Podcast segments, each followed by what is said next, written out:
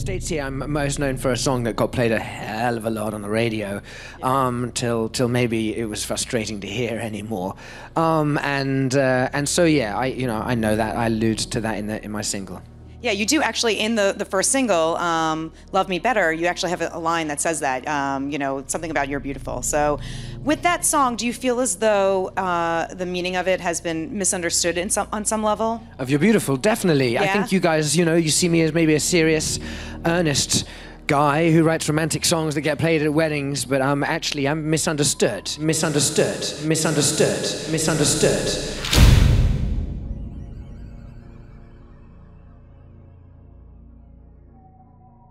La historia de la música está repleta de malentendidos. Pasó en los 80, con esa radiografía del acoso que es Every Breath You Take, y que las parejas bailaban bien pegados. También en los 90 con I Will Always Love You, popular gracias a la versión de Whitney Houston, pero que Dolly Parton compuso originalmente como expresión de la ruptura con su mentor musical, y así ha sucedido con muchas grandes canciones en todas las épocas. Es por ello que cuando un tema gusta tanto y repercuta a nivel mundial, simplemente debemos ir a la fuente y no quedarnos solo con lo que nos hace sentir, ya que muchos de los artistas al componer se inventan historias, están bajo los efectos de algún estupefaciente, tienen golpes de musa al ver algo que les impacta, ya sea una noticia o algo que vivió una persona cercana a ellos, dejándolo plasmado con sutileza y muy rara vez explícitamente en sus letras con una melodía envolvente. Entre otras cosas, como las metáforas que habilidosamente saben utilizar a su favor, y que el público digiere tan fácil que es imposible pensar que alguna de estas canciones no son lo que parecen. Se trata de malinterpretar a cuenta de lo que significa de buenas a primeras la lírica de una canción, y lo que el compositor de la letra tenía en la cabeza realmente. Los casos de tremendas equivocaciones van desde estrofas con doble sentido hasta discos enteros. En esta oportunidad, hablaremos de una canción aparentemente tan romántica y dulce al oído que te dejará un mal sabor de boca cuando desvele en qué se inspiró el artista cuando la compuso. Former Army captain and now the musical success story of the year. And 2 million copies sold of his debut album. Some strong language in a unique show recorded at Television Centre. It's James Blunt at the BBC. Sean bienvenidos al episodio 3 de este podcast. Mi nombre es Alexa y pueden encontrarme en Instagram como arroba Alexa Broadcast. Si has escuchado los episodios anteriores, sabrás de qué va esta primera temporada. Gracias por estar aquí nuevamente y viajar junto a mí en esta pequeña cápsula en el tiempo que he diseñado para mostrarte todos los ángulos de la música y de la cultura pop. Así que ponte cómodo, busca tu bebida favorita, ajusta el volumen de tus auriculares porque en esta edición te voy a contar la verdadera cara de You're Beautiful, el One Hit Wonder de James Blunt. Saltamos en el tiempo con tan solo un clic. Escuchas Alexa Rewind.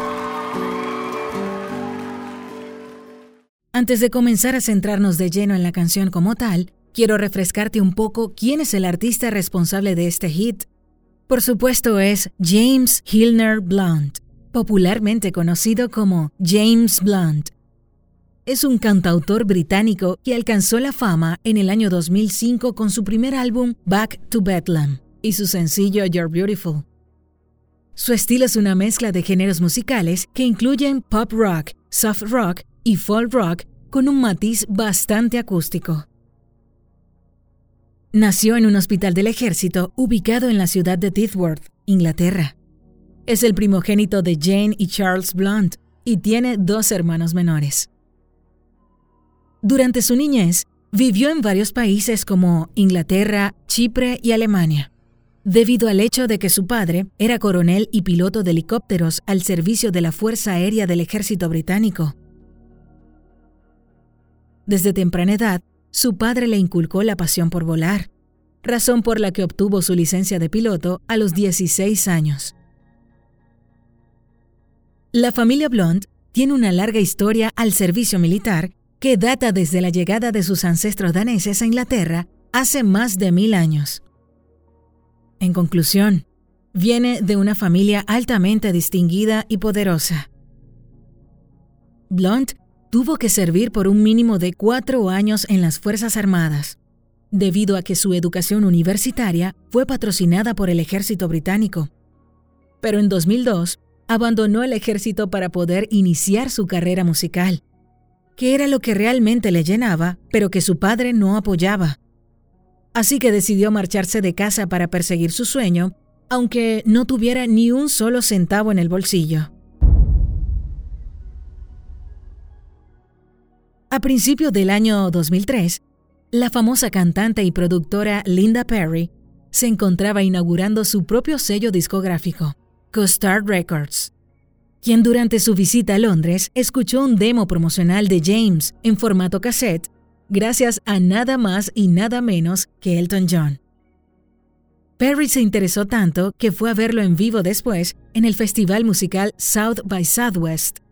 Se puso en contacto inmediatamente y firmó un contrato de grabación con él.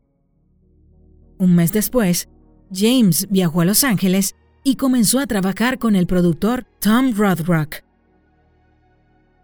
Como dato curioso, en esa época conoció a la añorada y respetada actriz Carrie Fisher. Sí, la misma quien dio vida a la princesa Leia en Star Wars. La afamada actriz acogió al británico en su casa cuando éste componía su primer disco y no tenía dinero. Se conocieron a través de unos amigos en común y ella no solo le ofreció techo y comida, también participó activamente por voluntad propia en la producción del disco. Sin ánimos de lucrarse en ningún momento del álbum y talento de su amigo, hasta el título del mismo, Back to Beglam, fue una idea de Fisher. La amistad se mantuvo a través de los años. Blunt se refiere a la actriz como su madre americana y la escogió como la madrina de su hijo. Queda claro que para él, la actriz fue muy importante en su vida. Finalmente, en octubre del año 2004, fue lanzado a la venta en el Reino Unido el álbum Back to Bedlam, que incluye canciones como Good Bad My Lover, High y por supuesto, You're Beautiful, éxito con que conseguiría la fama.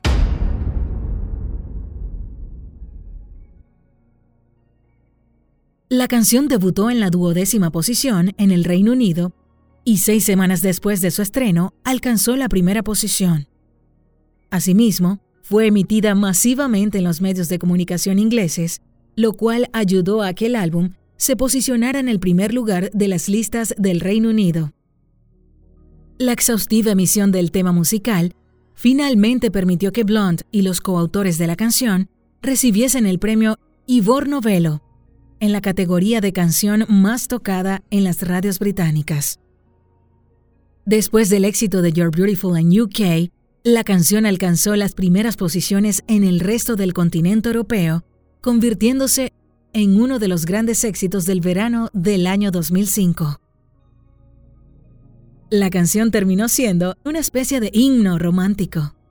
Sin embargo, el cantante reveló que no es precisamente una canción de amor. Hay dos versiones sobre el origen de la letra de este tema. La primera versión es una historia simple y verídica. Supuestamente, se le ocurrió cuando vio a su exnovia Dixie Chessie en el metro de Londres de la mano de su nueva pareja. Una escena que le rompió el corazón tanto que cuando llegó a casa devastado por lo que había presenciado, contó que la escribió en solo dos minutos y que terminó de darle forma con la ayuda de los compositores Sasha Scarlett y Amanda Ghost. Empieza con un chiste. Mi vida es brillante, dice dos veces seguidas, casi como por accidente. Y continúa. Vi un ángel. De eso estoy seguro. Me sonrió en el metro. Estaba con otro hombre. Pero no perderé el sueño por eso, porque tengo un plan. Ese plan, sin embargo, nunca es revelado en la canción. No existe o no quiso contarlo dentro del tema. O quizás sea simplemente el hecho de recordarla. Pero es hora de enfrentar la verdad. Nunca estaré contigo. Se resigna sobre el cierre y provoca más de un suspiro en las mujeres y empatía en los hombres, haciéndolos sentir identificados más de lo que él cree. Esta primera historia era la que el propio James contaba en las entrevistas. Incluso llegó a hacerlo en el show de Oprah Winfrey, hasta que empezó a hartarse de su propia canción. Y en entrevistas posteriores llegó a reconocer que esta era una tremenda molestia para él. En una oportunidad declaró, Tengo mucha suerte de cantar algo que la gente realmente disfruta, pero hay que ser conscientes que también algo bueno en exceso termina convirtiéndose en algo malo. La pusieron demasiado en la radio, y es lógico que acabará pasando. A mí me encantan las hamburguesas, pero si me das una hamburguesa en cada comida todos los días, es obvio que me cansaré, comentó. ¿Es una molestia de canción? No, no lo es, al menos que te la metan hasta en la sopa. You're Beautiful no paraba de ascender y con ella la intolerancia de este artista para con su propia obra culpando a la compañía discográfica por estos problemas. La gente tenía que escuchar forzosamente esta canción una y otra vez sin parar y se convirtió en algo bastante irritante. Entonces, el público comenzó a asociarme con esa misma palabra. La disquera me vendió de tal manera que colocaron promociones del single para atraer a juro a las mujeres en los cortes comerciales de Desperate Housewives. Simplemente mi sello disquero se excedió en la campaña publicitaria, dijo un molesto Blunt.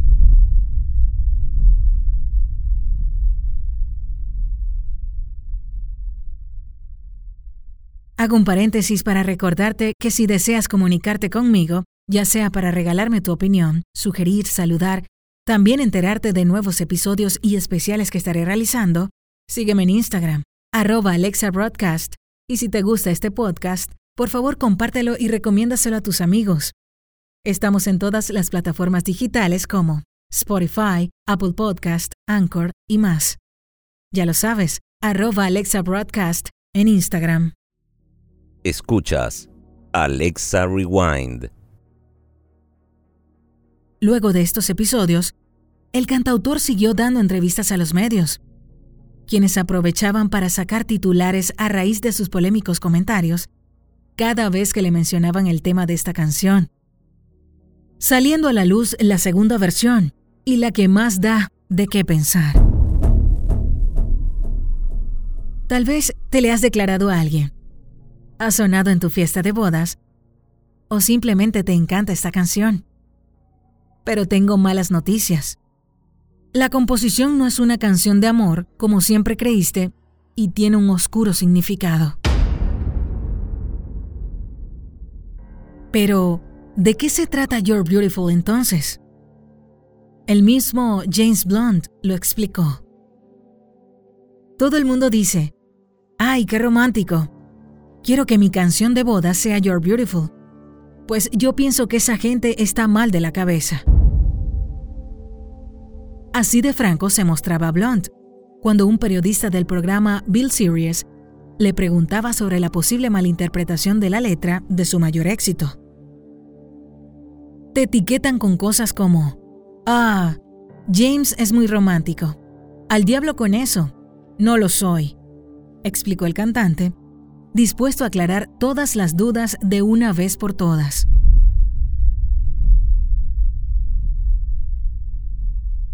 You're Beautiful no es una canción para nada romántica. Trata de un hombre que se encuentra extremadamente drogado en el metro y a la vez acechando maliciosamente a la novia de alguien más que está muy cerca de él. La observa desde hace rato, buscando e ideando un plan perfecto para atacarla. Pienso que ese chico debería estar encerrado en prisión por ser un pervertido. Lo peor es que el público ni siquiera se imagina que ese hombre puedo ser yo. Esa respuesta de Blonde dejó boquiabiertos no solo a los periodistas, sino a sus fans más fieles, causando un revuelo total por sus declaraciones.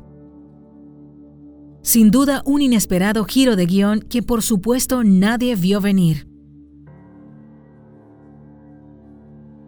En nuestra defensa, deberíamos alegar que el icónico videoclip con Blonde desnudándose en plena tormenta tampoco es que ayudara demasiado a descifrarlo.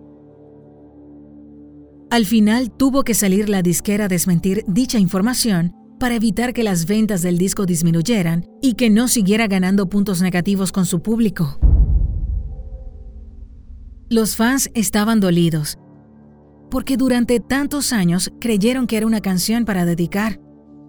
Pero a la par, el tiempo fue pasando y a la gente se le fue olvidando todo lo que dijo una vez el artista.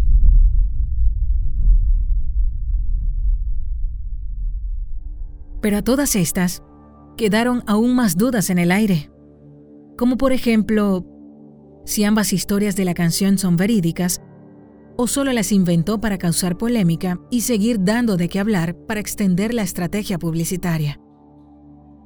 De ser ciertas, ¿cuál había sido el plan que tenía que se menciona en la canción pero que no se desarrolla? ¿Será que él sí era el chico del metro o solo se inspiró en la historia de otro? Dejando a un lado batallas semánticas, el single siguió siendo el más exitoso de su álbum debut, nada menos que el disco británico más vendido en la primera década del siglo. Lo que sí es cierto es que James Blunt reúne las condiciones necesarias para ser considerado un One Hit Wonder. De hecho, lo admite en su bio de Twitter con una frase que escribió. La prueba de que una sola canción es todo lo que necesitas. Aunque a pesar de todo esto, la carrera del músico inglés sigue en pie. Lanzó su sexto álbum en el año 2019 llamado Once Upon a Mind. Lo cierto es que su mayor éxito fue y será por siempre You're Beautiful.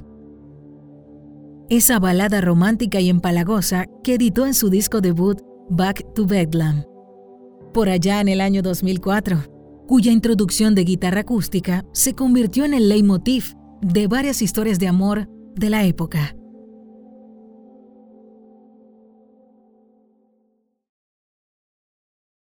Hasta aquí el episodio 3 de este podcast, dedicado a educar tus oídos con muchísimas historias musicales y curiosidades de otras épocas y que siguen y seguirán más vigentes que nunca. Te hablé de la verdadera historia de You're Beautiful, el mayor éxito del cantante británico James Blunt y el espeluznante significado de su letra. Puedes seguirme en Instagram, arroba Alexa Broadcast, para que te enteres sobre próximas ediciones y especiales que estaré realizando. También para que puedas estar en contacto conmigo y así me cuentes cuál fue tu parte favorita. Si te gustó, por favor comparte y recomiéndaselo a tus amigos melómanos. Muchas gracias. Nos escuchamos en la próxima edición de Alexa Rewind. But it's time to face the truth. I will never be with